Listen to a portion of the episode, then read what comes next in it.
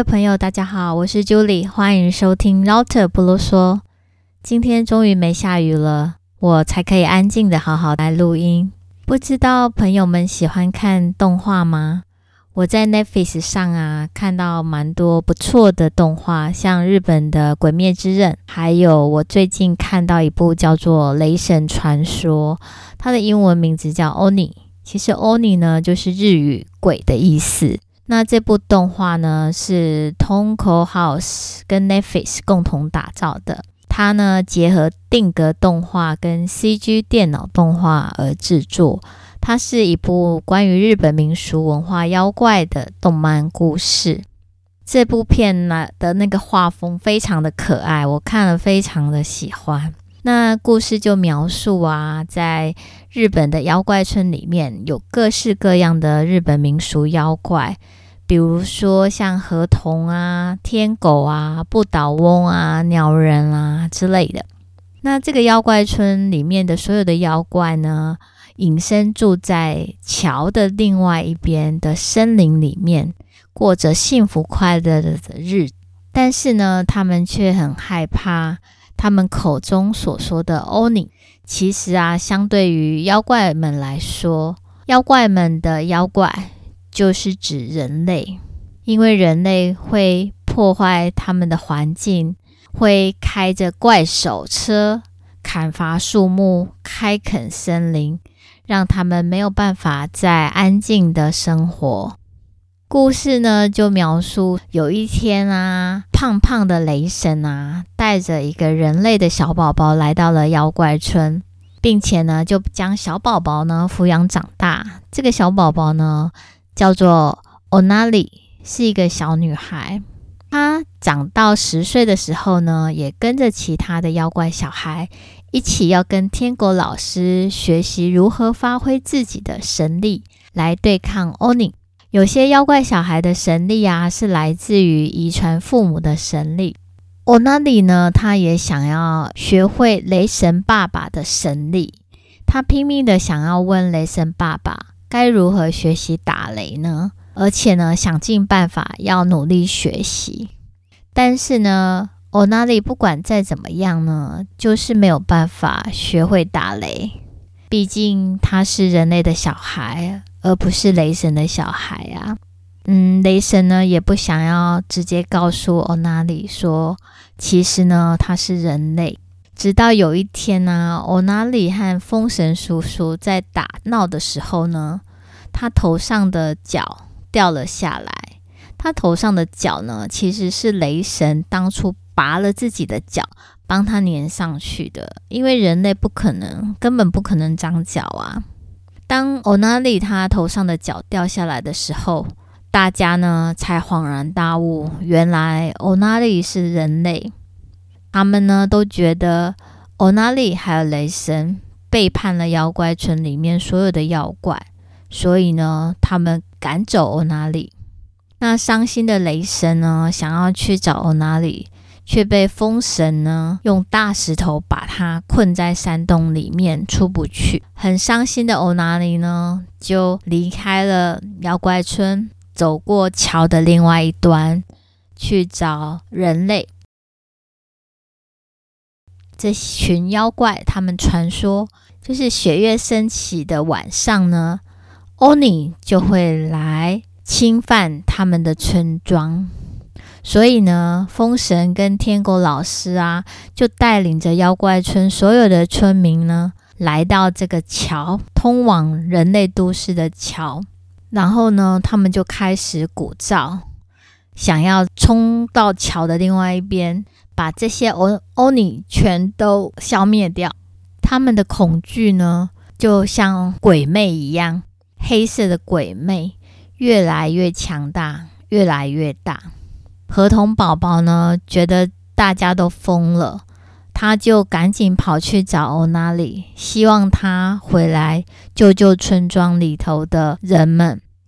雷神呢，因为被风神的吹落的石头把他困在山洞里，而且呢，他被村民都认为他雷神背叛了村民，他既愤怒呢，又伤心。又恐惧，因为他很害怕失去欧娜丽。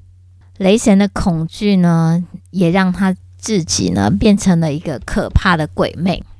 他愤怒的把石头移开，跑出山洞，到处打雷，烧掉了树木，烧掉了草地。他像一个很大很大的鬼魅一样，好像要吞噬这个妖怪村里的每一个人。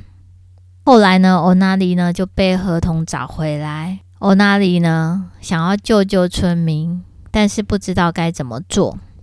校长就告诉他，其实啊，鬼魅呢是来自于自己内心的恐惧。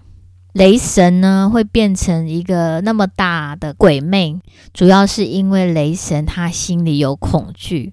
雷神心里的恐惧越大，他就会幻化成越大越可怕的鬼魅。所以呢，欧娜丽呢想要让雷神恢复成原本那个温暖可爱的雷神爸爸。就必须让雷神消除他自己的恐惧。欧娜丽呢，勇敢地站在变成鬼魅的雷神面前，跳着以前他曾经和雷神爸爸常常一起跳的舞，声声呼唤着雷神爸爸。后来呢，雷神终于想起了他的宝贝，他的欧娜丽。欧娜丽呢，抱着雷神，跟他说。不管自己是欧尼还是人类，雷神呢，永远是欧纳里亲爱的爸爸。这一幕呢，看了非常的感动。本来以为雷神呢死掉了，结果没想到他只是昏迷了一下子。那这部动画呢，非常的温馨，而且它的画风非常非常的可爱。那雷神的善良呢，跟暖心呢，真的会让人忍不住觉得很揪心。森林里的妖怪呢，都很可爱，每一只每一只都非常的可爱。也许呢，我们应该称它是山中的精灵，而不是可怕的妖怪吧。而这部动画呢，也让我们反思，到底谁才是欧尼？是那些在森林里的鬼怪？是欧尼还是人类，其实才是真正的欧尼呢？嗯、我觉得日本人很厉害，他们会把这种嗯属于他们传统传说里面的这些妖魔鬼怪啊，都把它画成嗯非常的可爱，就像河童啊，在他们传统民俗谣传里头呢，是一只呃头上有个 disc。里面会装水，背上背着乌龟壳。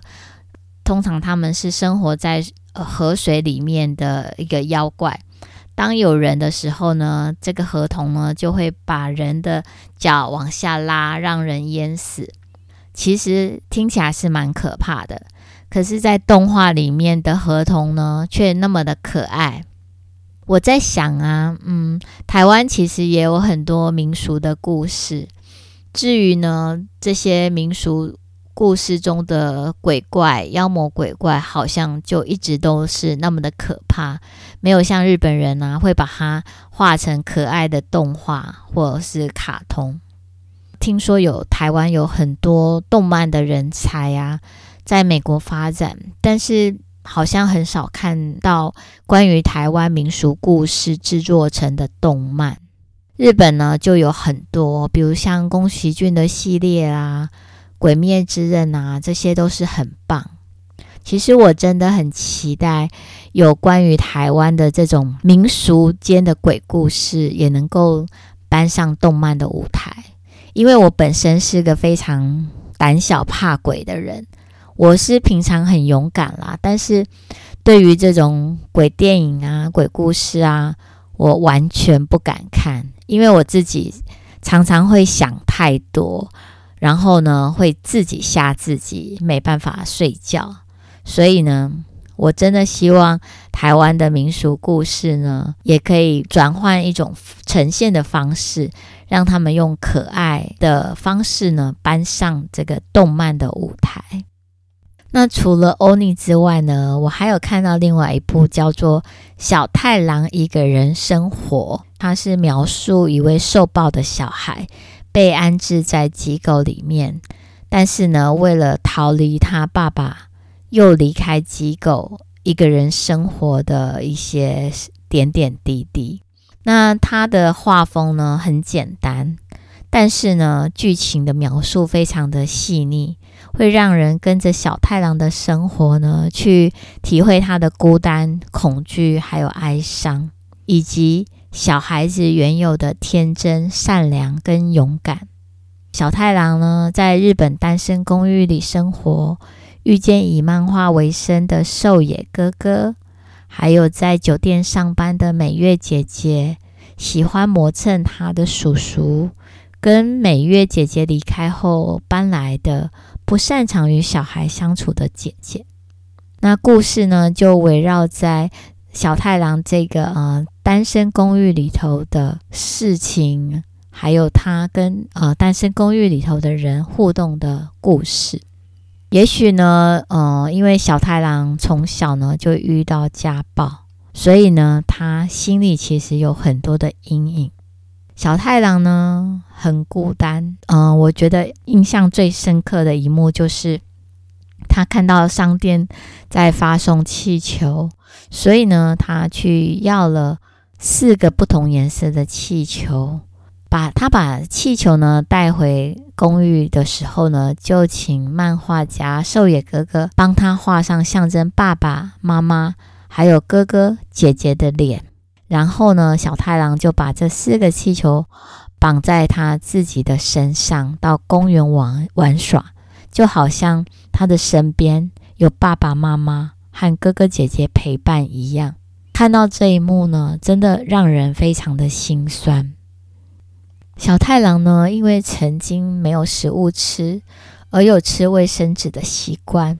后来呢，因为他非常珍惜食物。所以呢，在幼稚园里就会帮助其他小朋友把吃不完的午餐全部吃光光，导致呢他越吃越肥。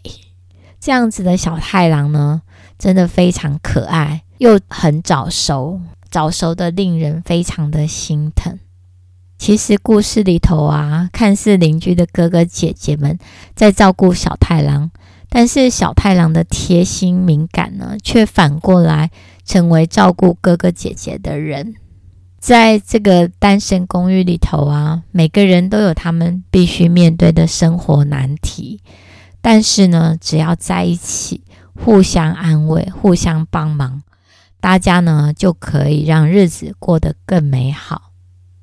这部戏呢，让我们注意到，其实小孩子的成长真的需要父母跟大人的关心。还有啊，家庭暴力呢，对小孩子的伤害非常非常的大。总之呢，这是一部很有趣的动画，Netflix 也有真人版，但是我只有看动画版，没看真人版。好了。